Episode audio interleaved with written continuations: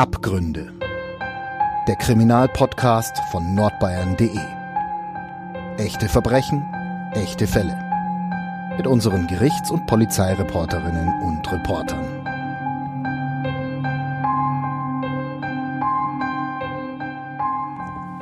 Hallo und herzlich willkommen zu einer neuen Folge Abgründe, dem True Crime Podcast von nordbayern.de.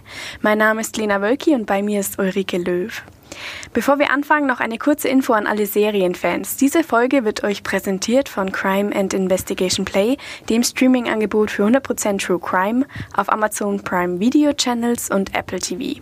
Crime and Investigation Play bietet euch rund um die Uhr ein riesiges Angebot der besten True Crime Dokus und Serien.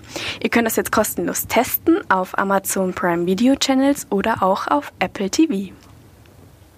Wann beginnt denn eigentlich das abgrundtief Böse? Wir sprechen in unserem Podcast jeden zweiten Freitag darüber und nun unsere Hörerinnen und Hörer wissen es ja schon, haben wir auch noch das Magazin Abgründe in den Handel gebracht und nähern uns aus verschiedenen Perspektiven den unterschiedlichsten Verbrechen, den Tätern und wir haben mit Menschen gesprochen, die ständig in menschliche Abgründe blicken. Du machst es als Gerichtsreporterin doch auch, oder, Uli? Ja, hallo Lena, schön, dass ich wieder hier sein darf. Das stimmt natürlich. Ich sitze regelmäßig in Gerichtssälen und erlebe ständig Strafverfahren, denen Vergewaltiger, Totschläger und auch Mörder angeklagt werden. Und fast immer ist die Rede von Habgier, Rache oder sexueller Begierde. Und manchmal sogar von der Freude an der eigenen Macht beim Töten. Und wenn ein Gericht in der Hauptverhandlung rekonstruiert, wie sich ein bestimmtes Verbrechen zugetragen hat, dann geht es immer auch um die Frage, was letztlich der Auslöser für eine bestimmte Tat war die Frage nach dem Warum sozusagen. Genau. Juristen, Kriminalisten, Psychologen und Psychiater forschen, ob sich Verbrecher über Regeln hinwegsetzen, weil sie aggressiv sind. Und wir, also du und ich, die wir ja auch über Verbrecher und ihre Taten grübeln, überlegen ja auch ständig, ob sich Täter für die Gefühle von anderen Menschen einfach nicht scheren oder ob sie keine Schuldgefühle kennen oder keine Konsequenzen fürchten. Bei Gericht ist zu erleben, dass manchmal auch nur der Reiz des Verbotenen eine Rolle spielt. Und fast immer ist es eine Kombination aus unterschiedlichen Faktoren, die zur Straftat führt. Wenn zum Beispiel Jugendliche vor Gericht landen, spielt häufig Armut, Alkohol oder Arbeitslosigkeit eine große Rolle. Damit jetzt kein Missverständnis entsteht, natürlich landen auch Jugendliche aus guten Häusern, also wohlstandsverwahrloste Jugendliche vor Gericht. Aber ganz oft sind es eben die Erfolglosen, die nichts auf die Reihe bringen, die aus einem benachteiligten Milieu stammen oder versucht haben, mit einer Sachbeschädigung, einem Einbruch, einer Schlägerei in ihrem Freundeskreis zu glänzen, die sich aufplustern, weil meistens ja auch diese Freundeskreise sehr schwierig sind. Und dann klappt in diesen Lebensentwürfen eben so gar nichts, sondern kommt noch ein Rausch dazu oder die Gruppendynamik unter Jugendlichen. Wir kennen das ja alles, das spielt eine große Rolle. Und wie gesagt, ich will das nochmal betonen, wir entschuldigen damit nichts, wir wollen es nur erklären. Und all das sage ich jetzt auch nur, weil wir heute auf der Basis dieser Erkenntnisse versuchen, ein Verbrechen zu begreifen. Und deshalb sitzen im Jugendgericht nicht nur Juristen, sondern in Gestalt der Jugendgerichtshilfe immer auch Sozialpädagogen. Und dieser Wunsch zu begreifen, was den Menschen Böses tun lässt, ist nicht neu sich Verbrechen, aber auch Naturkatastrophen, die sie nicht verstanden haben, zu erklären, das wollten die Menschen ja schon im Mittelalter. Damals wurden oft religiöse Kategorien bemüht, um zu begreifen. Damals ist die Rede von Dämonen und dem Teufel. Wie die Frauen, die als Hexen verbrannt wurden, sie waren ja angeblich vom Teufel besessen und oder haben gemeinsame Sache mit dem Teufel gemacht. Über das Mittelalter wollen wir heute sprechen. Wir gehen zurück ins Mittelalter und in die frühe Neuzeit. Wir unternehmen einen historischen Spaziergang in Nürnberg und besuchen eine der schönsten Ecken der Altstadt. Mit Stadtmauer und Fachwerkromantik. Hier fließt die Pegnitz, ein Wasserturm steht hier und über den Fluss führt eine überdachte Holzbrücke direkt zum Henkerhaus. Vor etwa 400 Jahren hat hier der Nürnberger Scharfrichter Franz Schmidt gelebt. Er hat fast tausend Menschen gefoltert, verstümmelt und hingerichtet, mit dem Schwert geköpft, an den Galgen geknüpft und Frauen in der Pegnitz ertränkt. Genau. Und in diesem Henkerhaus ist heute ein Museum.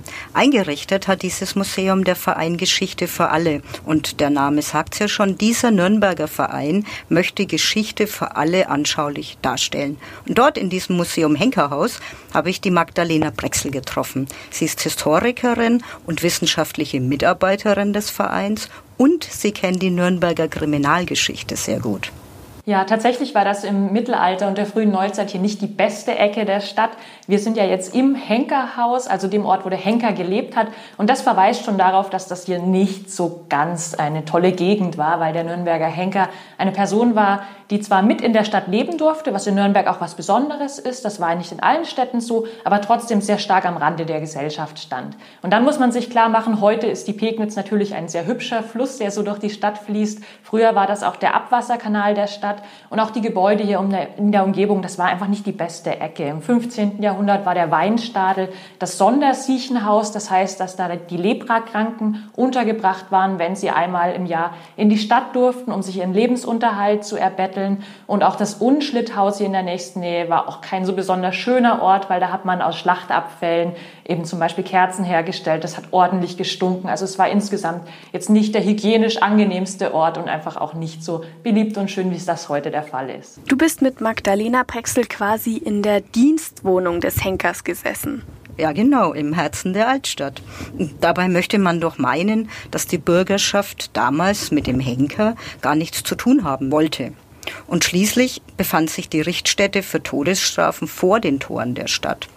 Und der Scharfrichter stand eigentlich am Rand der Gesellschaft. Nur der Franz Schmidt, der Henker, über den wir heute sprechen wollen, war schon ein ganz besonderer Mensch.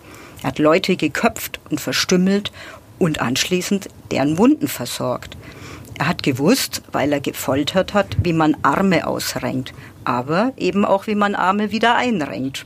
Und eigentlich wollte der Franz Schmidt Arzt werden und nicht Henker. Ja, Franz Schmidt ist tatsächlich eine besondere Persönlichkeit. Allerdings muss man sich auch klar machen, dass der Henker ja damals was total Normales war, im Mittelalter und der frühen Neuzeit und auch noch weit darüber hinaus bis ins 19. Jahrhundert war es so, dass Henker natürlich ein Beruf wie viele andere auch waren, auch wenn es nicht besonders viele pro Stadt gegeben hat. Aber das waren erstmal Personen, die für die Leute damals deutlich alltäglicher waren, als das für uns der Fall war. Aber bei Franz Schmidt gibt es tatsächlich einige Besonderheiten. Zum einen können wir ihn in den Quellen sehr genau fassen und wissen, was er getan hat. Das ist bei vielen anderen Henkern auch nicht der Fall. Und zum anderen hat er einen äh, sehr besonderen Weg eingeschlagen. Er war sehr, sehr lange Henker. Also er ist in diesen Beruf reingekommen, wie man damals reinkommt. Ich erzähle jetzt einfach ein bisschen seine, seine Lebensgeschichte. 1555 rum in Bamberg geboren, war Sohn des Bamberger Henkers und hat dann den Beruf des Vaters ergriffen. Also so, wie man das einfach in dieser Zeit gemacht hat, dass man dem Vater in die Fußstapfen folgt. Außerdem war es natürlich auch nicht so ganz einfach, als Henker einen anderen Beruf zu ergreifen, da dieser Beruf zum einen sehr stark stigmatisiert war und zum anderen eben auch ein unehrlicher Beruf war, wo man einfach dann sehr, sehr schwer von diesem Stigma losgekommen ist. Wenn man eben diesen unehrlichen Status hatte, konnte man auf, nicht auf einmal irgendeine Handwerkslehre anfangen. Und Franz Schmidt äh, hat sich sehr, sehr schnell als guter Henker bewiesen. Also er konnte das einfach recht gut, was da zu tun war, hat auch äh, wohl sehr viel schon geübt in seiner Jugendzeit. Und, und das ist für uns heute total absurd, hat dann 1573 für seinen Vater mal so eine Probehinrichtung in Bamberg durchgeführt. Das klappte alles ganz gut und war dann im Grunde so der Henkergeselle seines Vaters, kann man sagen. Und dann war es so, dass der Nürnberger Henker schon sehr alt war und die Hinrichtung nicht mehr so gut durchführen konnte. Man muss sich klar machen, dass das eine sehr harte körperliche Arbeit war, weil insbesondere das Köpfen natürlich sehr viel Kraft erforderte. Um mit dem Schwert eben Kopf und Körper zu trennen, war das tatsächlich etwas, was einfach nicht nur Geschicklichkeit, sondern auch einfach Kraft erforderte. Und der alte Henker hat das einfach nicht mehr so gut hingekriegt. Und Franz Schmidt hat deswegen in Nürnberg dann so ja, im Grunde Probe gearbeitet, einmal mit dem Schwert, einmal mit dem Strang hingerichtet und der Rat der Stadt war sehr zufrieden, weswegen er dann hier angestellt wurde und schließlich auch einen Vertrag auf Lebenszeit erhalten hat. Und dann war er wirklich für sehr, sehr lange Zeit in Nürnberg der städtische Henker von 1578 bis 1618. Also wirklich eine unglaublich lange Zeit. Ja, wir wissen heute sehr viel über den Henker, weil Franz Schmidt akribisch über seine Hinrichtungen und seine Folterungen, er war in den Lochgefängnissen auch der Chef der Folterknechte, 45 Jahre lang Tagebuch geführt hat. Im Museum im Henkerhaus können wir Einträge aus seinem Tagebuch hören. Wir werden jetzt einige davon vorspielen, aber liebe Hörerinnen und Hörer, wir müssen unbedingt warnen. All mein Richten hat er sein Tagebuch genannt, aber der Franz Schmidt hat keine Anekdoten aufgeschrieben. Es ist eine Art Arbeitsbericht, den wir finden, Katalog des Strafens, des Tötens und des Verstümmelns.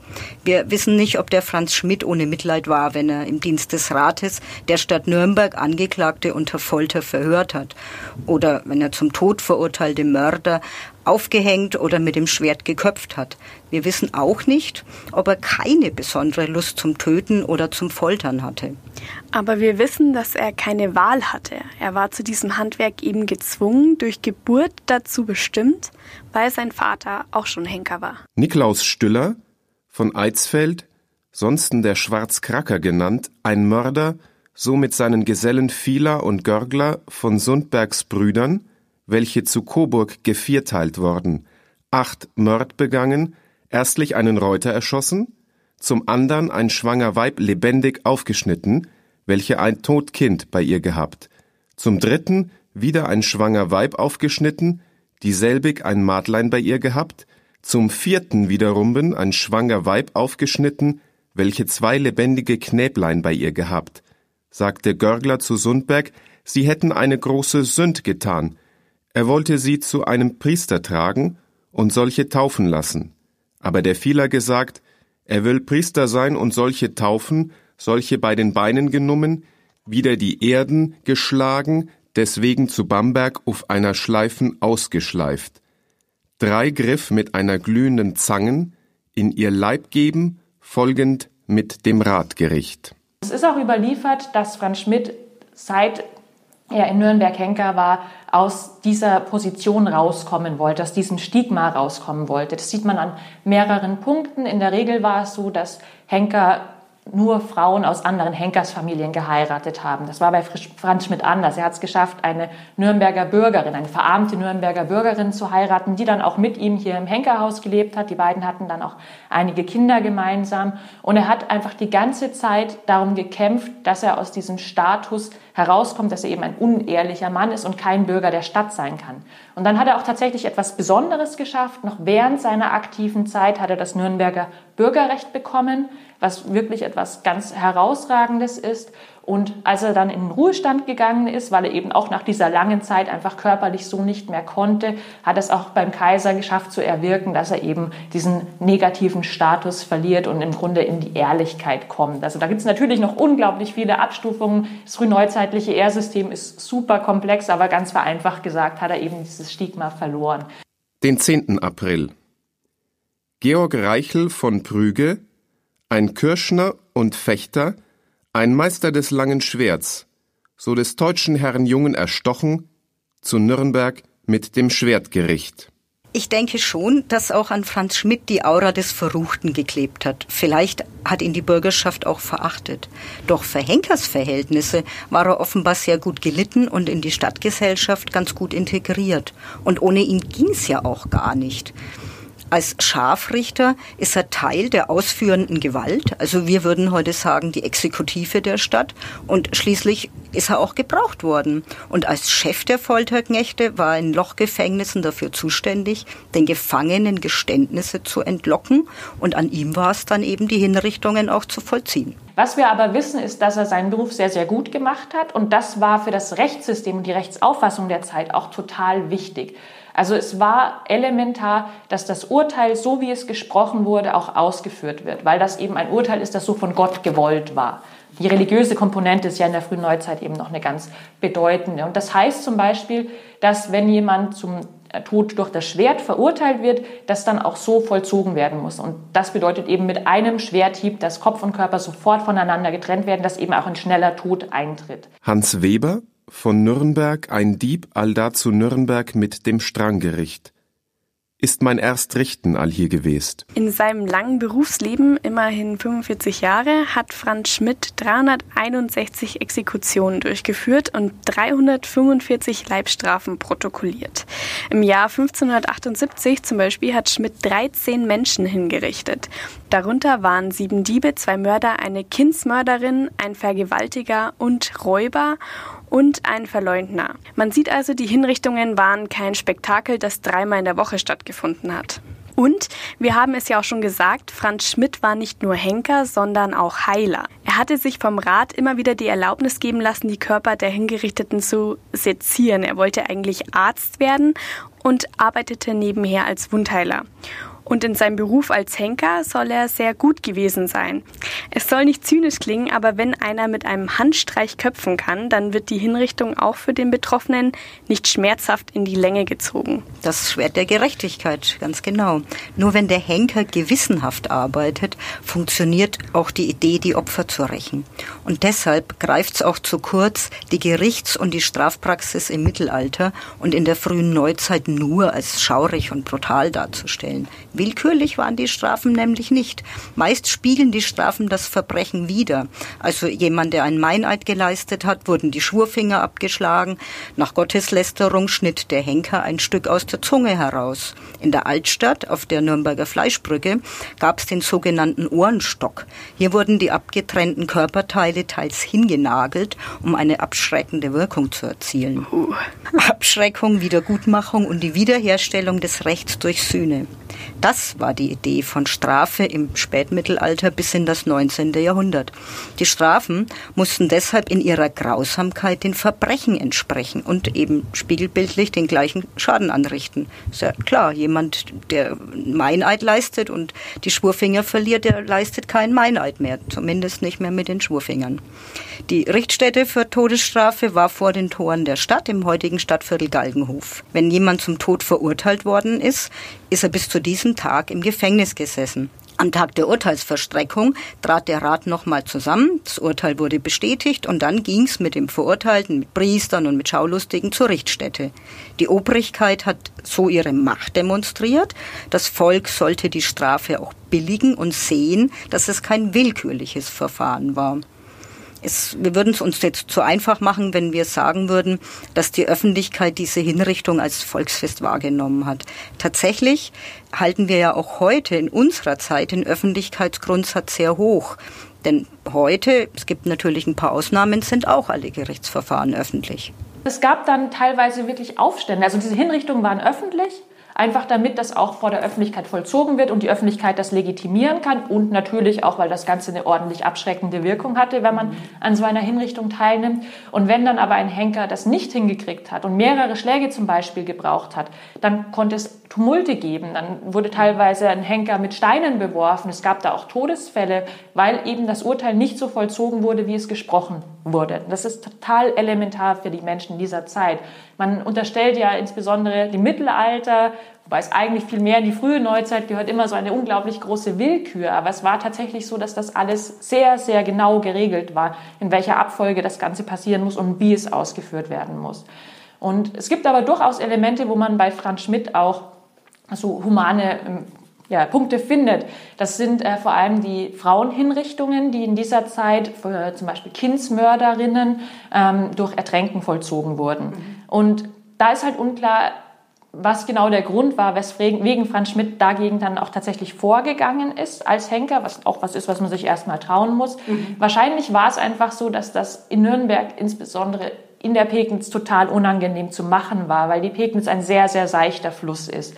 Ertränkungen haben an der Hallerwiese stattgefunden und dabei lief das so ab, dass die Frauen in der Regel in einen Sack gesteckt wurden und der Henker die dann ähm, mit Stangen unter Wasser drücken musste. Und weil der Fluss eben so seicht war, hat das ähm, Ertrinken so lange gedauert und es muss eine sehr, sehr brutale und äh, ja, heftige Sache gewesen sein, ein sehr langer und brutaler Todeskampf und äh, das hat Franz Schmidt wohl auch einfach nicht gerne gemacht.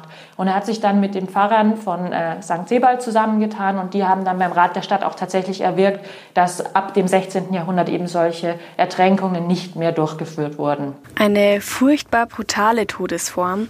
Als Henker musste Franz Schmidt im Jahr 1580 drei Kindsmörderinnen ertränken. Kindsmord galt wie auch heute noch als besonders schweres Verbrechen, doch teilweise hatten die Frauen aus größter Verzweiflung gehandelt. Franz Schmidt setzte sich dafür ein, dass diese grausame Hinrichtungsform beendet wurde. Mehrere Pfarrer unterstützten ihn und der Rat der Stadt folgte seinem Vorschlag. Ab 1580 wurden auch die Frauen mit dem Schwert geköpft oder am Strang aufgeknüpft. Noch eine grausame Strafe für Frauen wurde damals abgeschafft, das lebendig begraben. Den sechsten Marti.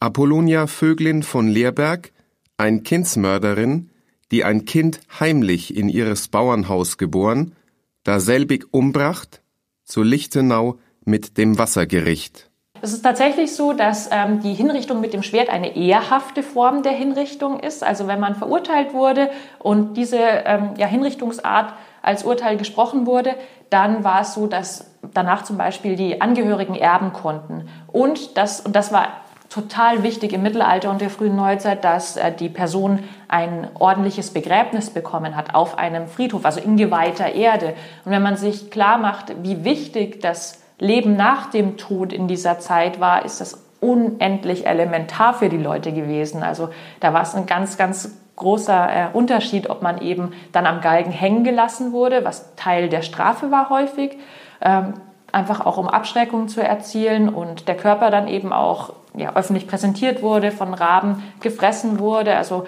das nochmal als Strafverschärfung wirklich auch zu sehen oder ob man dann eben ein richtiges Begräbnis bekommt und damit natürlich auch eine Chance hat, sehr viel schneller in den Himmel zu kommen. Den 19. April. Andreas Brunner, Burger und Glaser von Eildorf, welcher als ein groß Wetter gewesen und heftig donnert, Gott im Himmel also gelästert und geflucht, ihm ein alten Schelm geheißen, der alte Narr habe das Geld verspielt und verkartet, er will es itzt mit Kugeln wiedergewinnen, sonsten auch heftig geflucht, allhie aus Gnaden ein Viertelstund an Pranger gestellt, auf der Fleischbrocken ein Stuck von der Zungen genommen. Wir sehen hier wieder den Zweck der Strafe. Die Opfer sollten gerecht werden. Der Verbrecher nicht erneut eine Straftat begehen können, also einer, dem die Zunge herausgeschnitten wird oder ein Teil, der lästert nicht erneut gegen Gott. Ein abschreckendes Exempel wird statuiert und die Obrigkeit übernimmt das Strafen. So verhindert man natürlich auch einen Lynchmord durch wütende Verwandte. Und selbst die Folter war genau genommen keine Strafe. Auch bei der Folter ist es so, dass äh, ganz häufig da ganz gruselige Sachen in den Köpfen rumspuken. Folter natürlich etwas unglaublich Brutales, aber im Mittelalter und vor allem der frühen Neuzeit, frühe Neuzeit, also 15. bis 18. Jahrhundert, war also die große Zeit der Folterungen äh, im Heiligen Römischen Reich. Und das war keine Strafe. Das ist ganz, ganz wesentlich. Also man hat die Folter nicht als Strafe eingesetzt, sondern das war ein Weg, ein Geständnis zu bekommen. Also wenn das Ganze noch im Prozess ist, wenn die Ermittlungen laufen und man ein Geständnis braucht. Es war so, dass äh, mit der Constitutio Criminalis Carolina, also dem Reichsgesetz, das das alles geregelt hat ab 1532, es elementar war, um jemand verurteilen zu können, dass ein Geständnis vorliegt. Und dieses Geständnis musste man bekommen. Und das hat man dann eben auch durch Folterung versucht. Dabei war es aber nicht so, dass jede Person einfach willkürlich gefoltert wurde, bis so ein Geständnis da war, sondern es mussten klare Indizien vorliegen, dass es eben ähm, ja, der Täter oder die Täterin sein konnte und dann erst konnte man foltern. Und natürlich war es so, dass die Leute auch einfach jederzeit von sich aus gestehen konnten. Folter als drastische Befragung. Es ist ja nicht so, dass diese grausame Praxis nach dem Mittelalter aufgegeben wurde. Der Zweck heiligt die Mittel. Dieser Gedanke lebt auch noch im 21. Jahrhundert. Ich denke an Waterboarding, die Foltermethode, die ein ertrinkendes Gefangenen simuliert. Dem Gefangenen wird ein nasses Tuch ins Gesicht gelegt. Der Peiniger lässt langsam Wasser auf das Gesicht laufen. Jeder Versuch, Luft zu holen, wird unmöglich. Wir haben Leute gefoltert. So lapidar hat es Ex-Präsident Obama einst zusammengefasst. Die USA haben das berüchtigte Gefängnis auf Guantanamo aufgelöst und, wir ahnen es, im Wahlkampf setzte sich US-Präsident Trump dafür ein, Waterboarding wieder zu gestatten. Die Menschenrechtsorganisation Amnesty International stellt fest, dass in den letzten Jahren in 141 Ländern gefoltert wird, etwa in Mexiko, auf den Philippinen oder in Nigeria. Offiziell ist die Folter nicht erlaubt, aber bei Gericht werden Informationen, die durch Folter erlangt wurden, akzeptiert. Genau, und darin zeigt sich natürlich die Motivation. Bei uns gilt absolutes Folterverbot. Aber vor 18 Jahren, im Jahr 2002, vielleicht erinnern sich noch einige Hörerinnen und Hörer, hat halb Deutschland nach Frankfurt geblickt. Und zwar hat der ehemalige Vizepräsident der Frankfurter Polizei, Wolfgang Daschner heißt er, und ich nenne jetzt die Namen, weil ich annehme, dass sich ganz bestimmt viele Zuhörerinnen und Zuhörer an diese Geschichte erinnern können. Die wurde auch sehr heftig diskutiert. Also Wolfgang Daschner war wirklich in einer üblen Lage.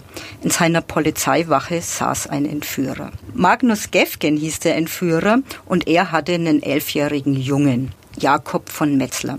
Die Polizei wollte unbedingt wissen, wo dieser Junge versteckt war, weil natürlich hat man gehofft, dass er noch leben würde und man den kleinen Jungen noch retten kann. Und der Daschner, also der Vizechef der Polizei, hat deshalb einem Untergebenen befohlen, dem Entführer mit unerträglichen Schmerzen zu drohen. Auch von dem Folterexperten, der sein Handwerk wirklich gut versteht, war damals die Rede. Man hat also diesem Markus Gefgen richtig Angst eingejagt. Und er ist dann tatsächlich zusammengebrochen und hat den Polizisten das Versteck verraten, doch es war zwecklos. Der junge Jakob von Metzler war bereits tot. Zehn Jahre später hat Magnus Gefgen, der übrigens äh, Jurastudent war zum Zeitpunkt der Entführung, äh, wegen dieser Folterandrohung eine Entschädigung von 3000 Euro erstritten. Der Fall Daschner zeigt es ja gut, was passieren kann. Hier waren sich die Täter sicher, dass sie den richtigen Täter auf dem Verhörstuhl sitzen haben.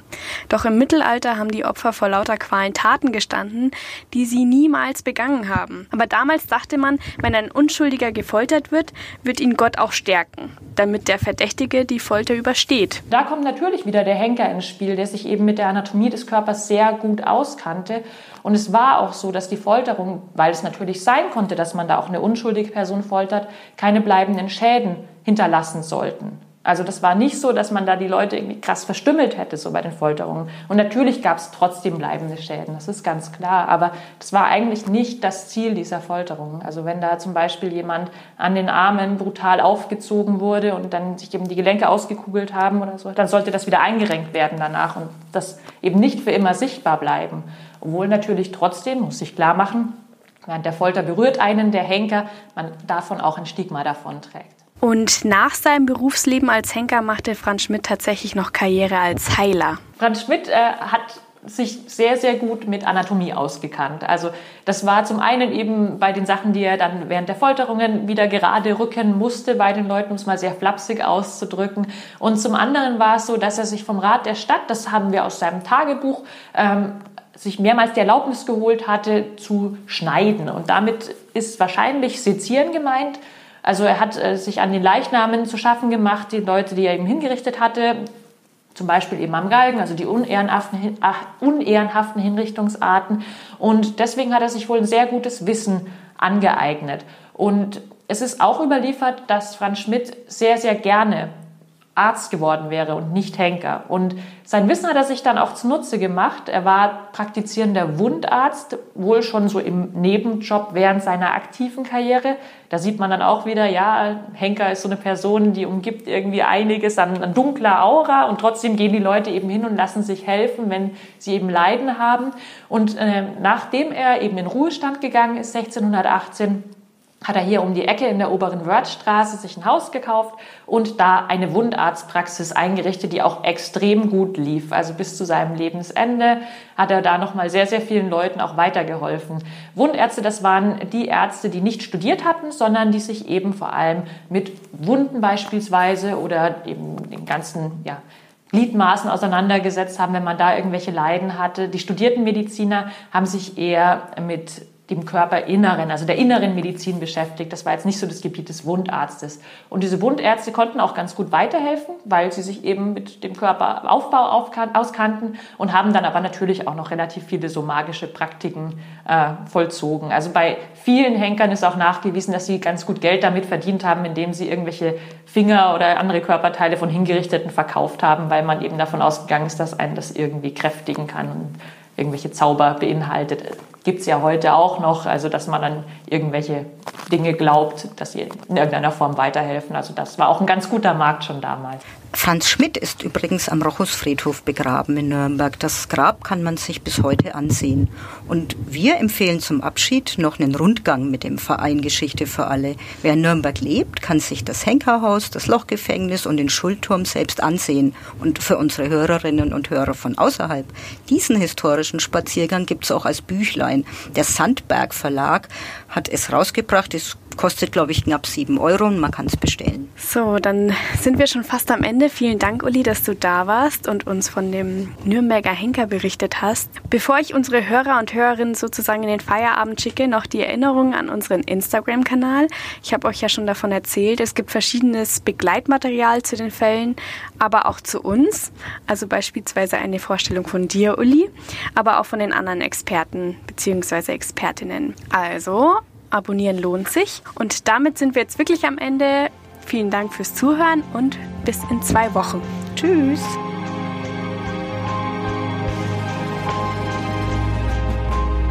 Mehr bei uns im Netz auf nordbayern.de